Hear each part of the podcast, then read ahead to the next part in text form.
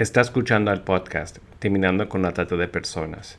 Este es el episodio 148, Como Nacido entre Nosotros, Red Regional de Acogida a Personas Migrantes, primera parte.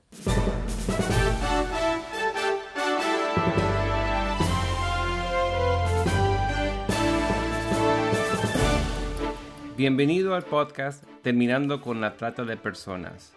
Mi nombre es Gilbert Contreras y mi nombre es Virginia Contreras. A través de nuestros episodios, que se emitirán cada dos semanas, buscaremos empoderarlo a usted con herramientas para estudiar el asunto, ser una voz y hacer una diferencia para terminar con la trata de personas. Estamos conectados en esta mañana con el pastor Miguel Ortiz Saavedra, director del Seminario Teológico del Pacto de México. Muy buenos días, Miguel. Bienvenidos a nuestro podcast Terminando con la Trata. Ah, muchas gracias por la invitación, gracias por, por este tiempo. Pues aquí estamos con mucho ánimo de platicar. Queremos dedicar este episodio para hablar del fenómeno de las migraciones ya que uno de los factores que ponen a las personas en un estado de vulnerabilidad para ser potenciales víctimas de abuso y explotación es precisamente la movilidad de personas de un país. Quisiéramos que nos cuentes, Miguel, cuál es tu trabajo, dónde estás desarrollando este trabajo tan importante que es poner en la mira el cuidado de las personas migrantes. Mira, yo soy un pastor chileno pero que vive aquí en la gran ciudad de México. Eh, acá, pues, inicié una pequeña iglesia muy cerca del Ángel de la Independencia y ya desde hace unos ocho años atrás nos involucramos en acompañar a personas migrantes que transitaban por la ciudad y ya saben, México bate todos los récords en porcentaje de personas que transitan. No se calcula que el último año eh, se, hubo un tráfico de más o menos 1.200.000 personas que están movilizándose, buscando llegar a los Estados Unidos. Entonces, en este contexto de nosotros ver eh, la necesidad, pues con nuestra comunidad nos volcamos a algunos refugios para ofrecer ayuda, ¿no? Tanto espiritual como yo, yo como pastor, pues, ha sido bien interesante porque los refugios son católicos, pero en una buena relación con ellos, pues acordamos de que mucha gente que llegaba a los albergues eran cristianos, evangélicos, y de alguna manera necesitaban un pastor que estuviera ahí con ellos, cantando, haciendo oración, y fue muy hermoso de iniciar este proyecto de estar ahí este, y acompañar a las personas, tanto algunos en, aspectos paralegales, en ayuda humanitaria, en ayuda espiritual, psicológica, eh, cosas así. Eh, el, 2009, el 2018 se vinieron los fenómenos de las grandes caravanas, ¿no? Y recuerdo que fue un, punto interesante para nuestra iglesia de volcarse directamente a la ayuda a los migrantes. Y me acuerdo que nosotros, eh, hubo un estadio aquí que se llenó con 10.000 personas, entre 10.000 y 12.000 personas, familias, niños, de todo. Y nosotros con nuestra pequeña iglesia armamos 100 mochilas muy bien equipadas para mamás con bebés exclusivamente mamás con bebés. Esas mochilas llevaban cosas muy importantes porque si ellas seguían en el camino, alimentos, medicina, cuestiones así. Entonces, básicamente lo que, lo que tratamos de hacer es ser sensibles a esta situación de la migración y apoyar en, en diferentes momentos y hemos tenido muchas experiencias en las casas migratorias. Más o menos lo que hacemos. ¿Y la mayoría de estos movimientos migratorios, de, de qué países se encuentran ustedes? ¿Cuánto tiempo están en estos refugios? Eh, ¿Se encuentra realmente una solución o quedan ya instalados en México? No, no se encuentra una solución porque México también tiene sus problemas y sus situaciones, ¿no? Obviamente, la, mayoría de gente centroamericana, aunque en, el último año se han venido olas migratorias desde Venezuela, después de los anuncios de Estados Unidos de que ellos podían acceder a asilos, a un refugio allá, pero generalmente mucha gente que viene de Honduras, de El Salvador, de Guatemala, bueno, hay, hay mucha gente de Haití, es, variado, hay contingentes a veces que son más grandes, eh, la, caravana, la gran caravana que salió, salió de San Pedro Sula, por ejemplo. Entonces llegan, el propósito de ellos es llegar a la frontera y tratar de cruzar. Y sabemos que no se logra muchas veces. Las estadísticas dicen que de las personas que, que cruzan la frontera hacia Estados Unidos de una manera documentada para poder eh, iniciar un, trámite de refugio, solo el 1% logra al final tener eh, legalmente, el 1%. Muchos son deportados, muchos se quedan en la frontera, muchos regresan al centro, y hay diferentes organizaciones que tratan de hacer algún tipo de, integración con ellos, eh, pero es muy complejo, muy complejo porque en un país donde muchas veces el trabajo es precario, las situaciones son muy precarias, una persona migrante que sufre de una gran discriminación y de menos oportunidades va a ser muy difícil.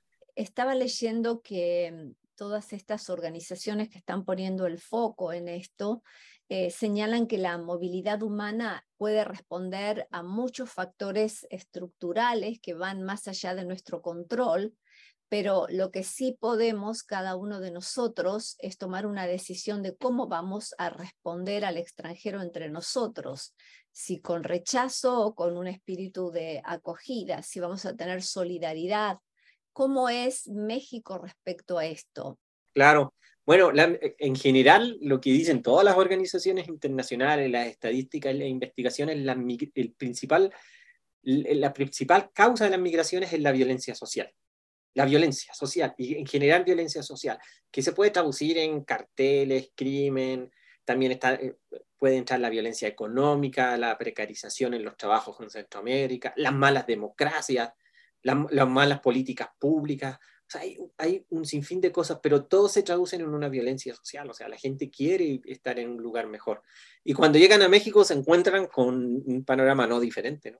Eh, eh, pensando la pregunta que me hacen, ¿no?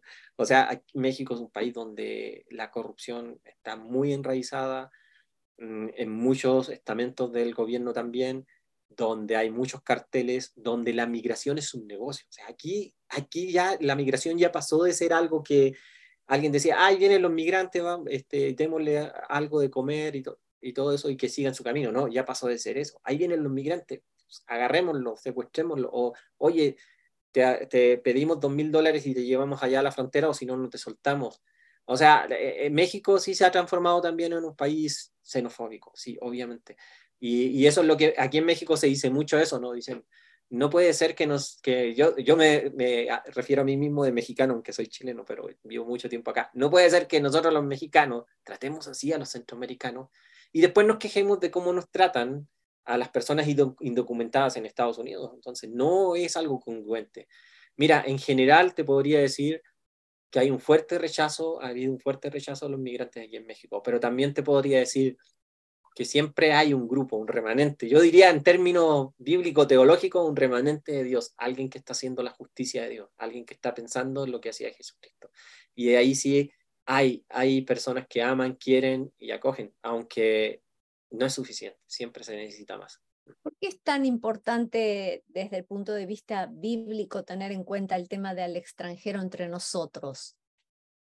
Pues e, es un, es un, es un imperativo, ¿no?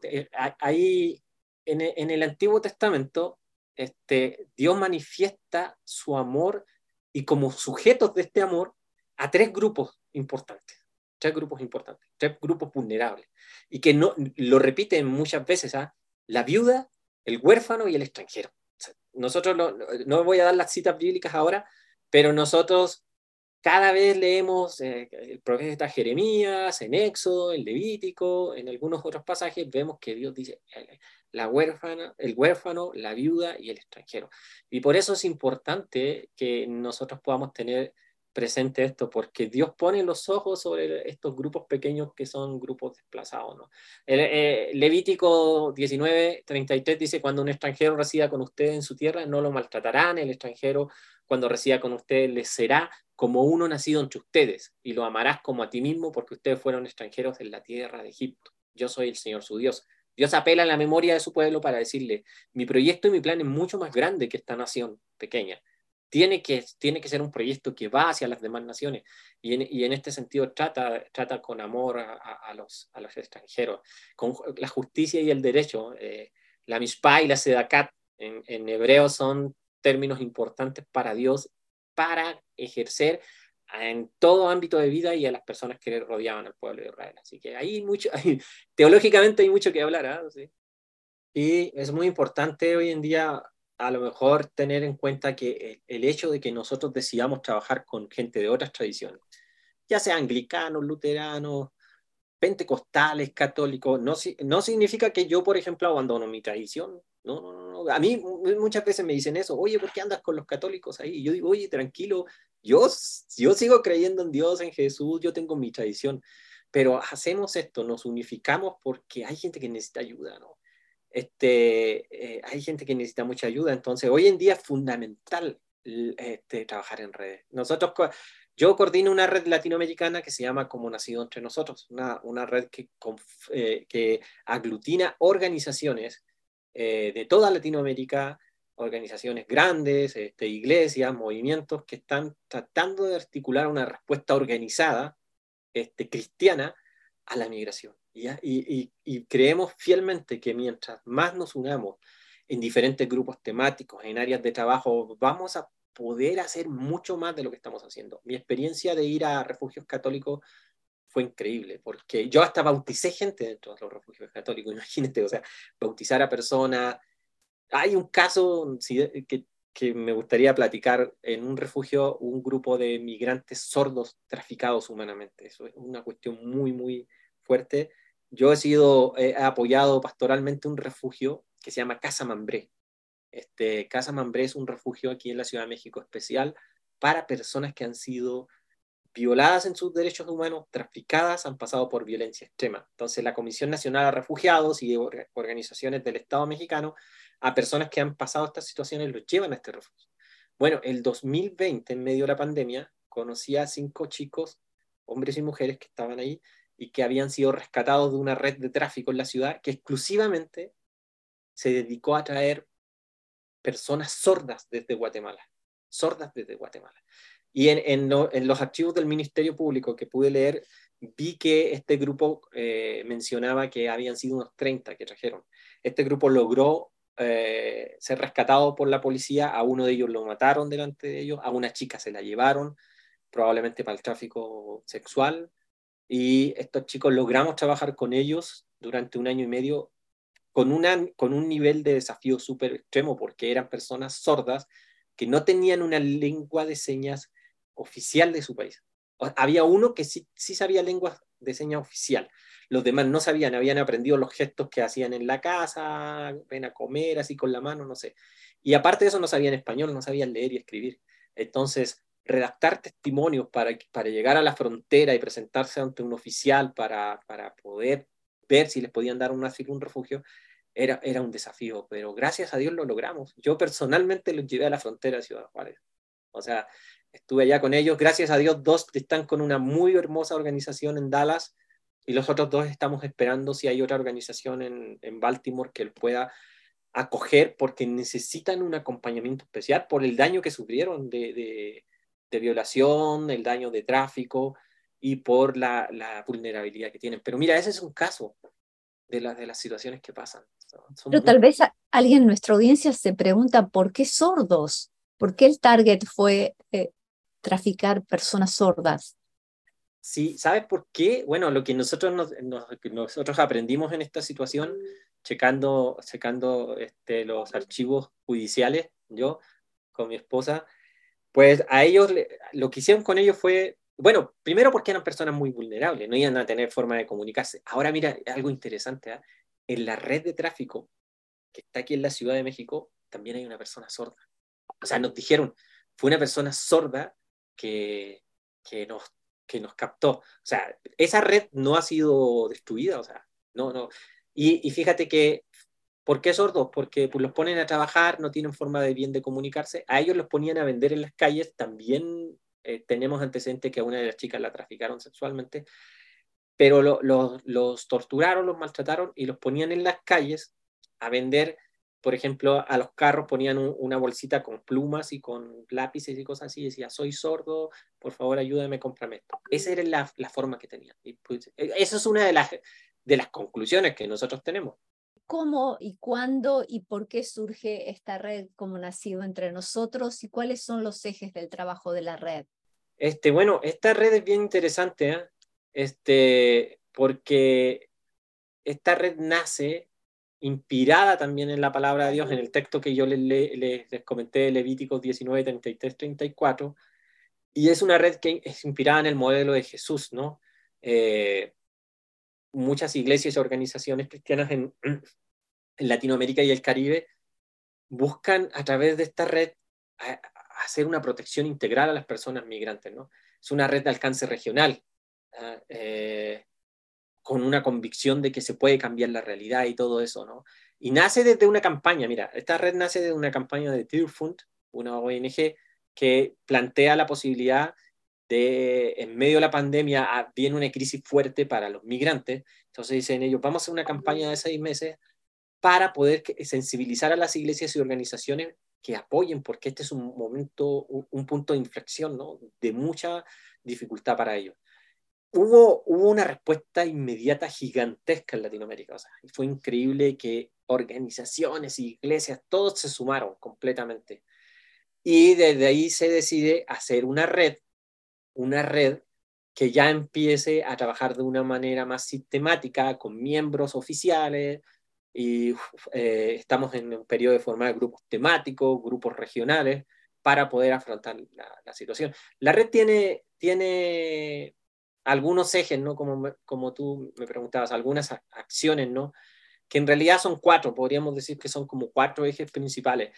Una es la sensibilización, o sea, eh, constantemente estar realizando campañas de sensibilización, de búsqueda de recursos, de, construcción entre las comunidades e iglesias de rutas humanitarias, ¿no? Como por ejemplo lo que hicimos con, con nuestros hermanos migrantes sordos, ¿no? Esto, esto, no fue un trabajo de mío, de mi iglesia y de nuestra organización. Fue la suma de muchas organizaciones, hasta Ciudad Juárez, hasta Paso, Texas, que dijeron, ok, vamos poniendo, yo lo visualizo como construir un puente, por eso digo puente humanitario. Todos van poniendo un pedacito para que alguien pueda avanzar. Entonces la red tiene esa, esa área, sensibilizar, movilizar a través de la capacitación, conversatorios de manera presencial o conversatorios teológicos, no sé, eh, sensibilizar, movilizar, incidir, hablar, pronunciarnos en situaciones cuando ahora, cuando cambia, cuando ingresa el título 42, cuando cambia al título 18, cuando vemos que hay algunas cuestiones que a lo mejor no son muy buenas, pues sí, incidir, o sea, hacernos este, eh, escuchar, pronunciarnos de las leyes que se promulgan. Y el último eje es integrar, ¿no? Integrar, tratar de que organizaciones que están trabajando en la integración, recibiendo migrantes, a lo mejor generando eh, proyectos de economías alternativas, este, eh, absorción de mano de obra o capacitación para la mano de obra en, diferentes temas y oficios, cuestiones así. O sea, la red pretende eh, seguir estos cuatro ejes para movilizar a la iglesia en Latinoamérica a ayudar a los migrantes. Y los que nos están escuchando, ¿cómo pueden tomar contacto con ustedes para sumarse? Pues ahí tenemos la página web que es como nacido entre nosotros.org. Ahí en como nacido entre nosotros.org hay una serie de recursos, ¿ah? hay materiales, tenemos un manual completo de unas 250 páginas, 300 páginas de pastoral para apoyar a migrantes, de temas relevantes y todo eso. Hay podcast también, hay, hay, hay mucho material gratuito que se puede descargar. También en, la página como nacido entre nosotros tenemos una sección que dice únete. Ahí se hace una invitación a formar parte de la red para poder trabajar en estas cuestiones de visibilizar, promocionar las acciones en favor de las personas en movilidad humana, asistir a encuentros. También tenemos, hemos realizado eh, un, diplomado en Fuller, estamos preparando otro todas estas cuestiones pueden ser eh, algo importante para las personas que se quieran hacer miembro. Ahí en esta página Únete hay cinco tipos de membresías para la red. Una es membresía individual, una persona normal que quiere ser un agente de cambio para las personas migrantes, lo puede hacer. También está una membresía de iglesia local, una membresía de, organización local, una membresía de iglesia nacional o regional y una membresía de una organización nacional o ya regional. O sea, hay alternativas Muchas veces hay muchas organizaciones que dicen, pueden, pueden adherirse y ser miembros las organizaciones tal y tal y tal. Pero acá hemos hecho algo que pueden personas individuales inscribirse y estar participando de muchas eh, conexiones y cosas que estamos haciendo. Justamente te iba a preguntar acerca del diplomado, este respuesta de la Iglesia a las crisis de movilidad humana en América Latina y el Caribe. A ese diplomado haces referencia. Sí, esa fue una, una experiencia muy, muy interesante, ¿no? Con, se reunieron muchos recursos, muchos fondos, porque al final el, el, diplomado tuvo un costo muy económico para las personas en Latinoamérica. O sea, prácticamente, yo podría decir que casi fue gratis porque fue muy, muy poquito el dinero para el costo que implica tener la calidad de los maestros, el certificado de Fuller y todo eso. Entonces, estamos nuevamente gestionando que se pueda hacer un segundo diplomado. Entonces, bueno, no es, todavía no tenemos fechas ni nada, pero lo que sí estamos convencidos es que sí vamos a hacer un segundo diplomado con Fuller. Y cuando esté, es en la página donde lo van a estar anunciando por los que se interesen en, en tomarlo. Sí, en la página y también pues por eso animamos a las personas que se hagan miembros también individuales de la, de la red, porque de alguna manera tienen acceso rápido a que les estén llegando boletines vía mail, MailChimp y cosas así. También en nuestras redes sociales, en, en Facebook, en Como Nación Entre Nosotros, también ahí siempre se está informando, se están poniendo historias de diferentes personas, de diferentes iglesias y grupos que están trabajando. Hemos hablado de lo que son los migrantes, los refugiados, pero lo hemos, queremos enfocar ahora desde el factor de empuje que a veces tiene y también de jalar para poder ser una víctima potencial de trata de personas. ¿Cómo es la situación que tú ves en México? Este caso específico que nos habías dicho de estas personas traficadas eh, sordas, evidentemente, bueno, algunas tal vez iban a tener un destino sexual, pero muchas veces se utilizan en mendicidad, que hay muchas personas de buena fe que ven a alguien en un semáforo, a un niño con algo y piensan cómo no lo voy a ayudar, sin tener conocimiento que es toda una trama y una red de que los siembran y que realmente es eh, realmente toda una organización criminal que está explotándolos cómo a veces uno dice, bueno, no le doy porque así no contribuyo, pero ¿qué es lo que puedo hacer de alguna manera? Todas estas preguntas que se hacen las personas, sobre todo de fe, ¿no? ¿Por qué no nos hablas de toda esta situación en México y, lo que, y, específicamente en tu contexto la situación de trata de personas? Sí, sí, claro. Sí, es, aquí hay una crisis enorme, gigante. Bueno, respondiendo además a la pregunta, porque siempre como pastor digo, yo lo que le recomiendo a mi comunidad, sobre todo que vemos mucha gente pidiendo dinero, mucha mendicidad. De hecho, de hecho, en Ciudad de México se calcula que son 85 mil menores, de acuerdo eh, a las estadísticas del INEGI, 85 e mil eh, niños entre 5 y 17 años que son explotados laboralmente. Mendicidad aquí, eso ha crecido muchísimo. En esta ciudad hay 85 mil niños que están explotados en mendicidad y eso ha crecido muchísimo. La recomendación que yo siempre le doy a la gente, porque miren, yo creo que para nosotros los cristianos la limosna es algo bíblico también. O sea, sí, sí tienes que andar trayendo monedas en tu bolsa, ¿no? Porque es algo bíblico. Para mí siempre ha sido así. Este, y hay gente que se queja mucho y dice, oye, yo ya llevo dándole monedas a todo, ya gasté como no sé cuánto dinero. Yo digo, bueno, o sea, demos un poquito, ¿no? Pero yo le digo, mira, dale a las personas ancianas que tú ves que en un país como este no tienen buenas pensiones, o dale a las personas que son discapacitadas, ciegos y personas, pero a los niños no. Los niños deben estar en la escuela y por muy duro que sea, ellos van a tener que entender que el dinero no se gana de una manera fácil, ¿no? Digo, desde el punto de vista bíblico, el, el trabajo dignifica al ser humano, ¿no? Entonces, por eso. En, en ese, esa es la recomendación que yo doy, ¿no? A la gente que a veces dice, pero es un niño, le digo, estás haciéndole un mal. Vas a criar una persona que no va a querer trabajar en la vida, va a pensar que el dinero se gana así, ¿no?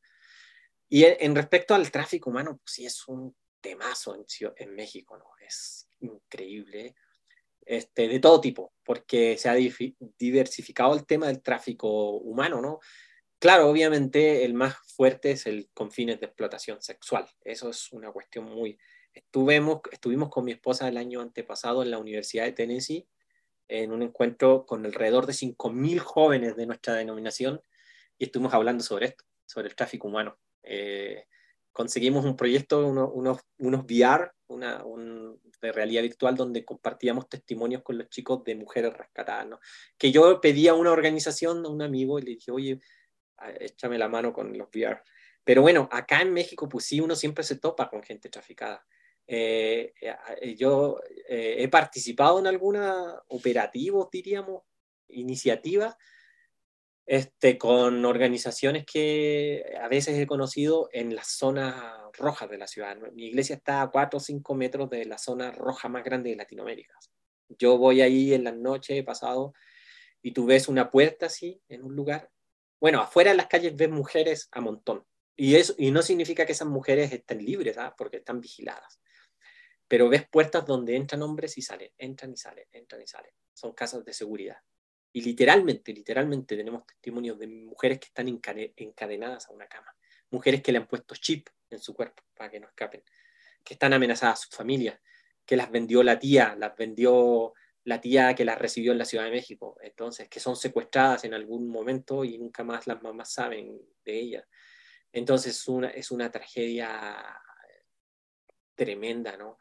Entonces, el, claro, el, el, el punto más alto es el tráfico con fines de explotación sexual, pero cuando hay una persona migrante vulnerable, en otro sentido también son traficadas laboralmente. Conocí a un chico africano de Etiopía que se llama, se llama Tesfaldest, y él vino, es una historia increíble, de esas historias que yo digo, hay que ponerla en un libro porque no siempre conoces una historia como la de Tesfaldest, que tenía pasaporte sueco, ella era un refugiado sueco, él era un refugiado sueco tenía, no tenía que salir de su país, estaba esperando que su esposa y su hija de, de, Etiopía llegaran, con, eh, le aprobaban refugio en Suecia. Pero él supo que su primo de Etiopía se vino para, para Estados Unidos y cruzó, la, cruzó México y en el norte desapareció. Y este chico, como de 28 años, se vino a rescatar a su, a su primo, Tefaldés se vino a rescatar a su primo y en el norte lo secuestraron. Lo secuestran, lo tienen seis meses secuestrado, traficado laboralmente trabajando, trabajo forzado, hasta que logra escaparse y llega a un refugio católico y de ahí lo traen a un refugio aquí a la Ciudad de México. Y yo impartí una, conferencia en el Instituto Mexicano de Doctrina Social Cristiana. Eh, junto a mí había otro ponente y él contó la historia de cuando yo supe yo estaba realizando una escuela misionera con jóvenes con la Iglesia Unida de Suecia aquí, entonces había, habían unos pastores suecos, y escuché la historia y le dije, le dije a mi amigo el pastor sueco, oye, ¿qué crees que hay un que es ciudadano sueco, pero etíope y tiene tanto este rollo? Vamos a verlo. Lo fuimos a ver y ¿sabes qué? Lo que descubrimos fue una gran, una, una gran discriminación de la Embajada de Suecia en México. Fuimos allá a reclamar al final no pasó nada, al final reunimos los fondos y lo enviamos de regreso a Suecia, a Tefaldet. Pero eso es una, es una historia de una persona que es traficada laboralmente también, de un chico con un corazón inmenso, ¿no? que dice voy a rescatar a, mi primo. Su primo nunca apareció, obviamente. Pero mira, volviendo al tema del tráfico sexual, sí, los migrantes, las mujeres migrantes son muy vulnerables. Hay estadísticas que dicen que a las mujeres migrantes dice, tienes que empezar a tomar pastillas anticonceptivas antes de cruzar la frontera con México, porque o te van a violar o vas a tener que pagar con favores sexuales. Y tú te encuentras en los refugios, ¿ah? Tú, yo en el refugio donde, donde doy acompañamiento, obviamente yo no tengo acceso, acceso a las historias de las personas más privadas, porque pues eso se, se cuida mucho, pero un día platicando con una chica de unos 17 años, me dice, no, yo sí, yo quiero ya salir rápido al refugio porque quiero estudiar. ¿Dónde vas a estudiar? Aquí en México. Pero, ¿cómo? Pero, ¿y quién te va a ayudar si vienes sola? No, es que tengo, tengo un novio. ¿Dónde está tu novio? Ahí en la colonia este, del Valle. ¿Sí es tu novio? Sí, sí, él dice que me va a pagar los estudios, me va a ayudar y todo eso. Y yo dije, ay Dios, esto suena a tráfico. Entonces le dije a la directora del refugio, le digo, ojo con esa chica, me acaba de contar esto, porque esa chica sale de aquí y la van a agarrar y nunca más la van a ver. Entonces sí es una, es una tragedia el tráfico de mujeres aquí en México. Es impresionante venir acá, a México, y transitar por las calles donde tú ves los rostros de las mujeres que no son libres, aunque estén paradas en una calle, poca ropa, aunque tú, mucha gente piensa que, claro, ellas tuvieron la decisión de seguir este camino del comercio sexual, no son libres. Y así las que están atrapadas son muchas. Es una tragedia muy fuerte. Y las mujeres migrantes están siendo, mm, eh, este, están siendo muy vulnerables a esto. Mm. Eso es lo que te podría comentar. Miguel, quisiéramos que dejes unas palabras a nuestra audiencia, agradecidos por esta entrevista en este día. El tráfico humano es una cuestión muy grande. Hay, hay una estadística de, que leí hace un tiempo que son alrededor de 600.000, 800.000 personas que cruzan las fronteras internacionales como víctimas de tráfico humano, como trata. 80% son mujeres y niñas, este, y de ese, de, ese, de ese porcentaje 50% son menores de edad. Nosotros, la iglesia, tiene que hacer algo. Nosotros no podemos seguir pensando en que vamos a simplemente quedarnos en nuestro templo. Yo, yo soy pastor, yo estoy el domingo predicando, estamos alabando a Dios y todo eso pero necesitamos entender que tenemos que hacer algo más, unirnos, participar en redes, buscar alternativas. En Como Nacido Entre Nosotros estamos aportando todos estos temas. Tenemos, tenemos una visión hacia adelante de abordar el tema del tráfico humano en medio de la migración porque es una situación muy fuerte que están viviendo muchas mujeres. Así que yo les invito a que entren a la página ¿no? de Como Nacido Entre Nosotros. Entonces la repetimos, es www.comonacidoentrenosotros.org.